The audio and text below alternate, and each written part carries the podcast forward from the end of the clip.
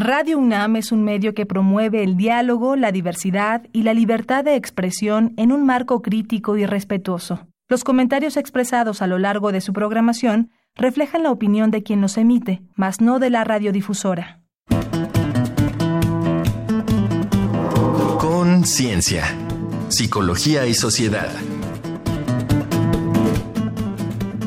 Magnitudes numéricas y competencia matemática.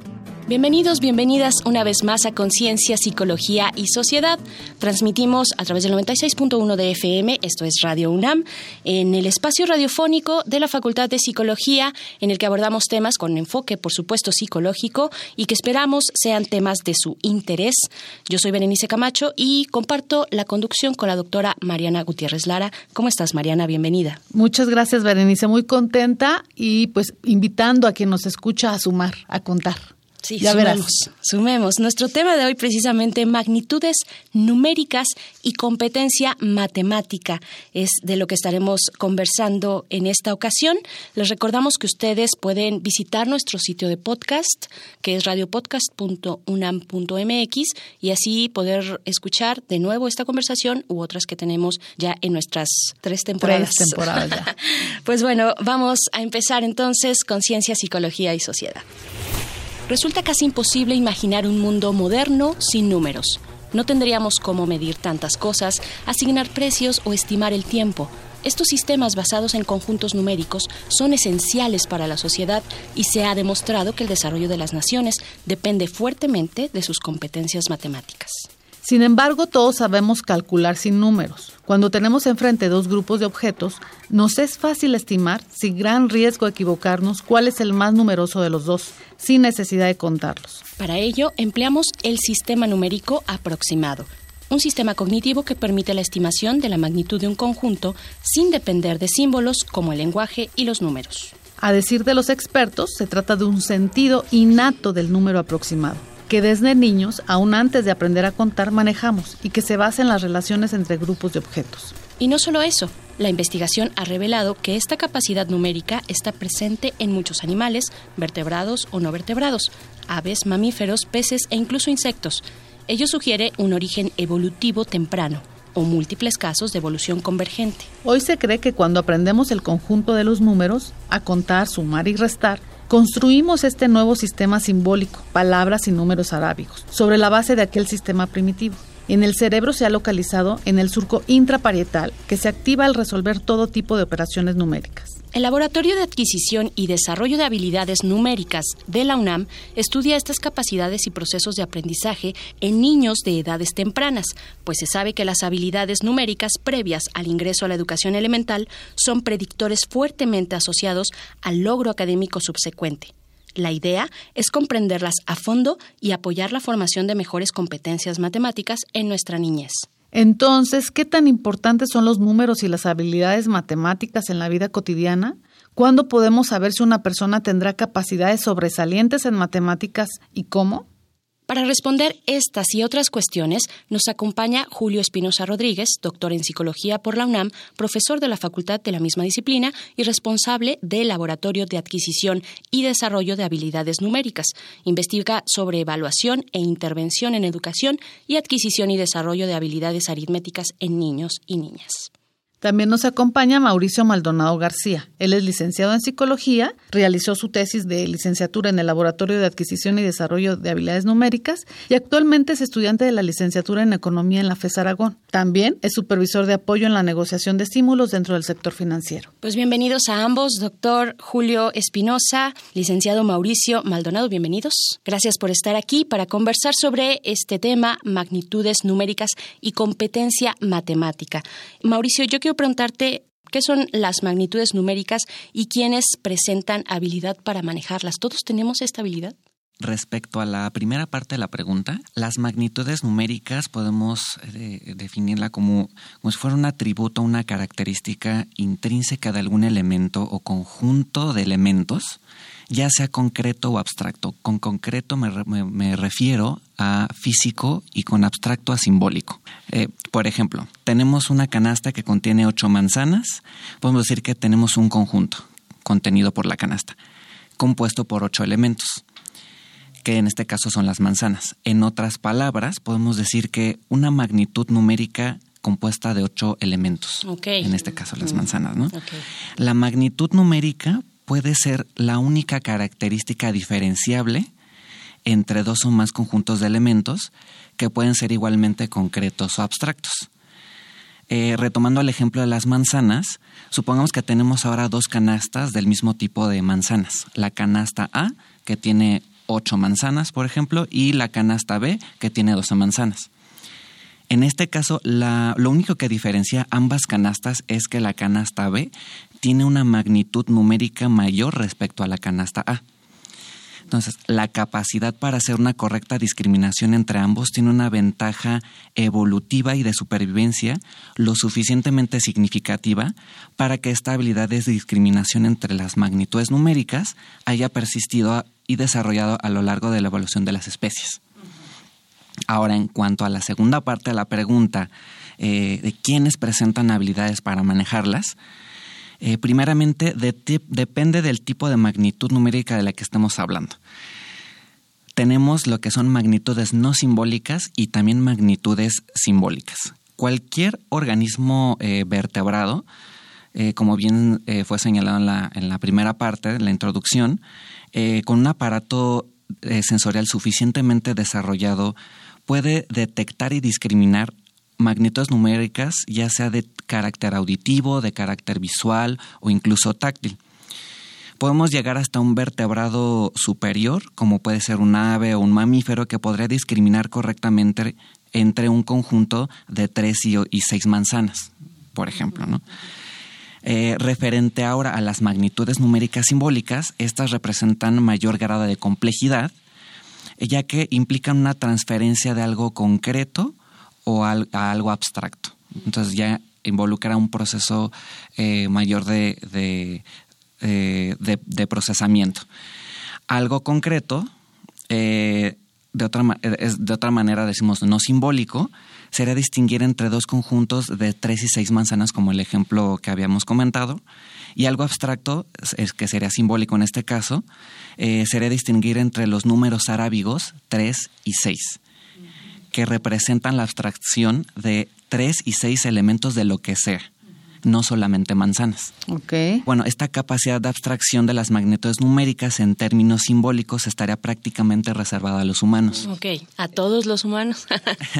a los humanos, incluso a algunos eh, primates, ¿no? Como se ha visto en algunos estudios. Considerando lo anterior, podemos decir que un infante con desarrollo típico entre 3 y 4 años ya podría ser capaz de hacer este tipo de procesamiento de magnitudes simbólicas eh, solamente mediante una instrucción explícita por un sistema preestablecido a través de las generaciones, ¿no? Dícese el sistema educativo formal, ¿no? Como la escuela formal y el sistema predominante de representación de magnitudes numéricas simbólicas que se usa actualmente en la sociedad moderna, pues es el de los números arábicos. Doctor Julio, ¿por qué interesa estudiar las magnitudes numéricas y cuál es su relación con el aprendizaje numérico y la aritmética escolar? Bueno, pues como acaba de decir Mauricio, el estudio de las magnitudes numéricas no solo compete, no es solamente un campo que sería competencia de los psicólogos, ¿no? Hay, algunas otras eh, actividades, por ejemplo, la, en la pedagogía esto sería importante saber, ¿no? Que uno supiera que, existen las magnitudes numéricas, qué son y cómo es que eso tiene que ver con la, vaya, con la enseñanza de, de, las habilidades cuantitativas. Algo que me parece que es muy importante resaltar es la idea de que no solamente los, los humanos hacemos uso de las, de las magnitudes. Si un animal, por ejemplo, un ave tiene que forrajear, entiéndase por forrajear, tiene que decidir entre comer de una rama o de otra rama, pues no tendría necesariamente que saber contar el número de frutos que hay en cada rama, ¿no? Con que tuviera la percepción visual, en este caso, del número de frutos que hay en cada una de ellas y además quizá de tener la, posibilidad de distinguir o discriminar entre cuál de ellos es más o menos maduro, cuál, de los frutos, entonces podría tomar una decisión.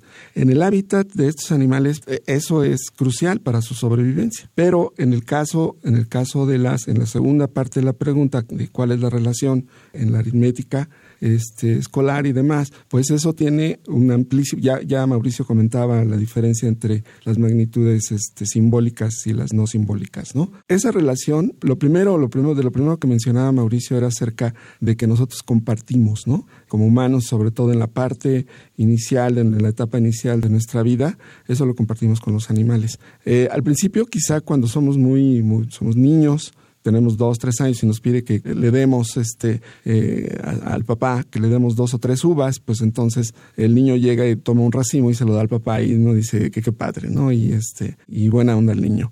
Pero, ¿qué es lo que ocurre cuando en la primaria, por ejemplo, el, el asunto cambia porque las necesidades del comportamiento numérico en este caso tienen que ver con algo más preciso, que es, por ejemplo, la suma, la resta y, las operaciones básicas. Vamos a hacer una pequeña pausa para escuchar lo que las personas allá afuera opinan. Nuestro compañero Uriel Gámez se dio a la tarea de ir a las calles de la ciudad y hacer algunas preguntas sobre nuestro tema de hoy, magnitudes numéricas y competencia matemática. Vamos a escuchar.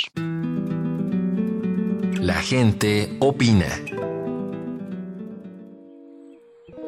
Esta semana en Conciencia, Psicología y Sociedad hicimos las siguientes preguntas. ¿Te gustan las matemáticas? ¿Por qué? ¿Qué importancia le darías al aprendizaje de las matemáticas frente a otros conocimientos? ¿Cómo consideras que sea el nivel y la calidad de la enseñanza de las matemáticas en México? Escuchemos las respuestas. Nelly Holguín, tengo 23 años.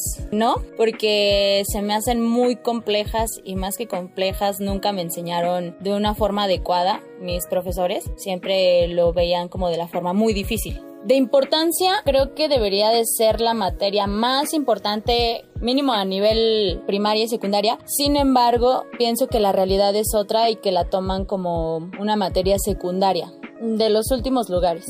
Eduardo Carranza, sí, porque creo que es este como el, lenguaje del universo y es muy interesante y además se pueden aplicar prácticamente en cualquier cosa. Yo creo que en cuestión, por ejemplo, de las carreras, se prioriza las matemáticas o se le da un peso mayor a las matemáticas porque a la mayoría de la gente no le gusta. Entonces a las pocas personas que sí les gusta llega como a sobresalir o se les da un peso más importante. Pienso que a, a nivel básico, uno muy muy bajo y existen casos en específico de ciertos jóvenes o ciertas personas que sobresalen a nivel internacional en cuestión de matemáticas, pero realmente así en general creo que tenemos un nivel muy bajo.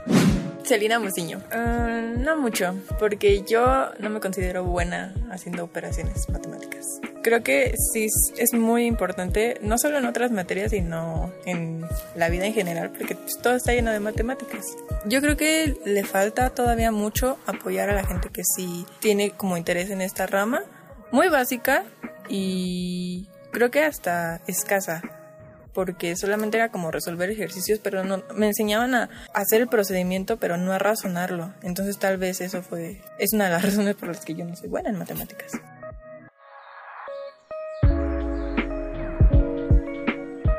Para Conciencia, Psicología y Sociedad, Uriel Gámez. ¿Y a ustedes les gustan las matemáticas? Bueno, aquí vemos en la generalidad de los testimonios, nos dicen, por supuesto que son relevantes, pero también les tengo miedo o no me considero apto o apta para hacer un pensamiento, desarrollar un pensamiento matemático. Estamos conversando con el doctor Julio Espinosa Rodríguez y con el licenciado Mauricio Maldonado acerca precisamente de este tema. Mauricio, ¿qué tan importante resulta el uso de los números en la vida cotidiana híjole, más adelante preguntaremos en la instrucción académica inicial, pero en la vida cotidiana.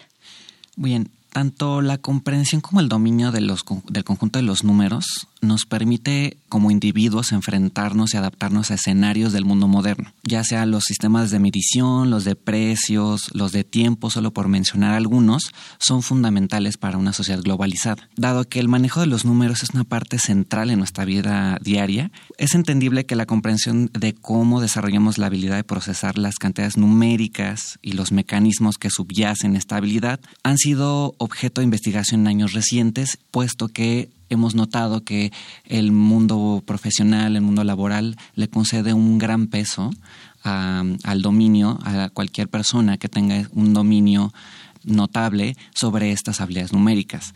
Entonces, podemos ver que en la sociedad actual le concede mucha importancia al uso de los números en la vida cotidiana. Porque es importante, sí es importante, porque de pronto tenemos esa, pues, esa idea de, ay, ¿para qué estudio matemáticas si no me va a servir para nada? Yo voy para periodismo, por decir algo. Claro, y bueno, es lo que comentaba anteriormente, ¿no? No solamente es el uso de los números en un ambiente profesional, sino también en la vida cotidiana, como en la, en el día a día de las compras, eh, la medición del tiempo, en muchas cosas cosas están los números. El dominio de eso, de ese sistema numérico es fundamental, no solamente en el ambiente profesional, sino en el aspecto cotidiano. Ahora sí, llevándolo, doctor Julio, al ambiente laboral, eh, ¿cómo inciden estas habilidades numéricas en sus distintos grados o complejidades en este mundo laboral del que hablamos? Pues inciden de manera muy importante y sobre todo en los diferentes grados, como mencionabas, porque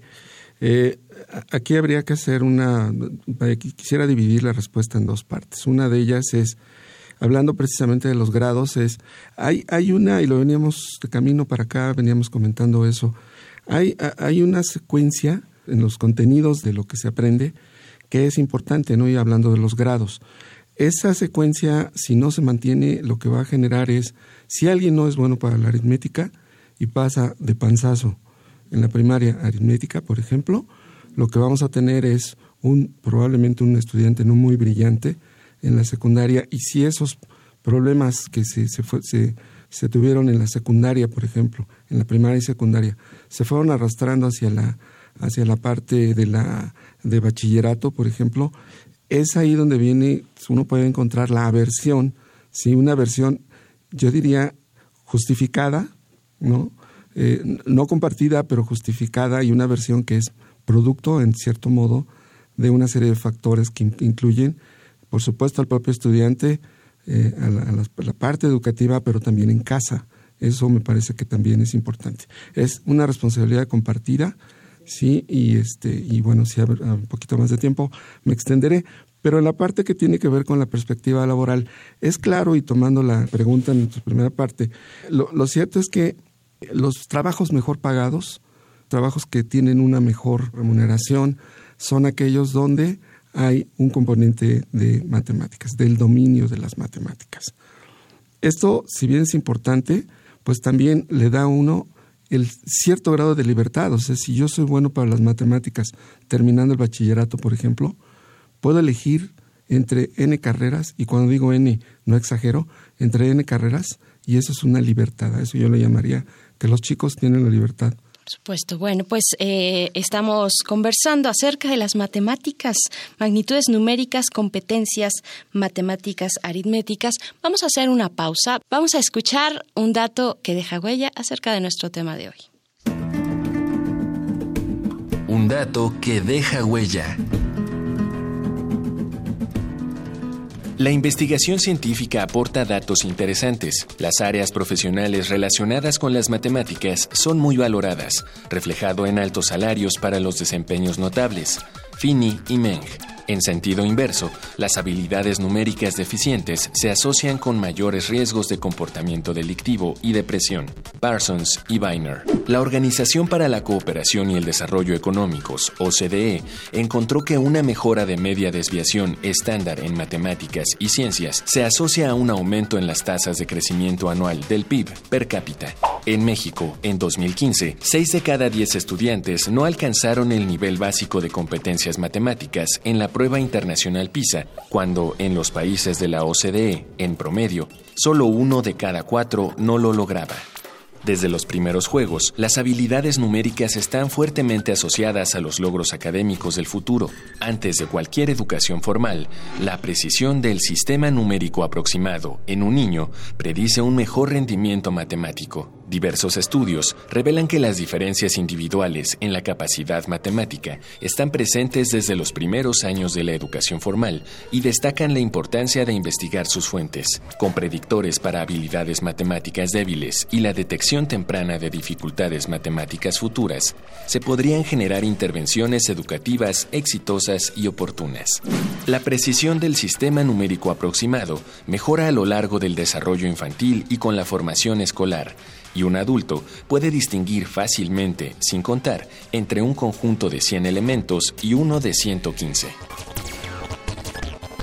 Estamos de vuelta en Conciencia, Psicología y Sociedad. Vamos a continuar en esta conversación ya en la última parte con nuestros invitados del día de hoy, el doctor Julio Espinosa Rodríguez y el licenciado Mauricio Maldonado. Mauricio, ¿podemos determinar y cómo, cómo lo podemos hacer si una persona tendrá capacidades sobresalientes en matemáticas? Algo así como predecir el futuro, nuestro futuro laboral a partir de esta habilidad. Ok. Con el estado de la investigación actual, es posible mediante ciertas tareas, mediciones o pruebas que toman precisamente como base la discriminación de magnitudes numéricas, obtener indicadores lo suficientemente confiables para tener un estimado del futuro desempeño del aprendizaje matemático de un individuo.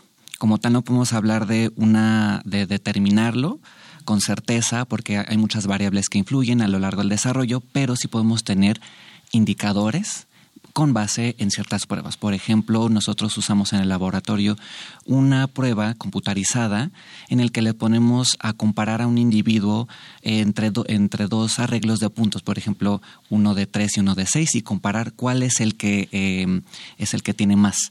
Entonces nosotros medimos el tiempo de reacción, medimos el porcentaje de aciertos correctos, de aciertos, y, lo comparamos con una prueba de fluidez matemática, que es hacer una eh, secuencia, una resolución de problemas aritméticos en un periodo de tiempo y después encontramos que hay una tendencia que a mayor eh, resolución eh, de problemas aritméticos, el tiempo de reacción es menor hay mayor porcentaje de aciertos en los ensayos de comparaciones de magnitudes. Y bueno, por lo menos por el momento estamos tratando de extrapolarlo a un escenario educativo en los que los niños puedan hacer esto sin necesidad de tener una computadora, que los profesores puedan aplicar estas pruebas, que sea mucho más sencillo, más alcanzable y pueda servir de un indicador para los profesores, incluso poder aplicarlo desde el principio de año escolar y tener un indicador más información sobre el futuro desempeño en el aspecto matemático de un niño. Interesante, Mariana. Yo creo que este, podemos antes de cerrar, Bere, y sí irnos a la parte práctica. ¿no? Yo creo que la gente que nos escucha le interesará saber la opinión del doctor con respecto a cómo podemos promover las competencias y el interés en las matemáticas después de oír nuestro Vox Populi, ¿verdad? En nuestros niños y jóvenes. Quisiera empezar por decir que las habilidades matemáticas se constituyen en un todo, o sea, así es como nosotros la percibimos. Sin embargo, o sea, como si fuera un monolito. Sin embargo, eso es erróneo.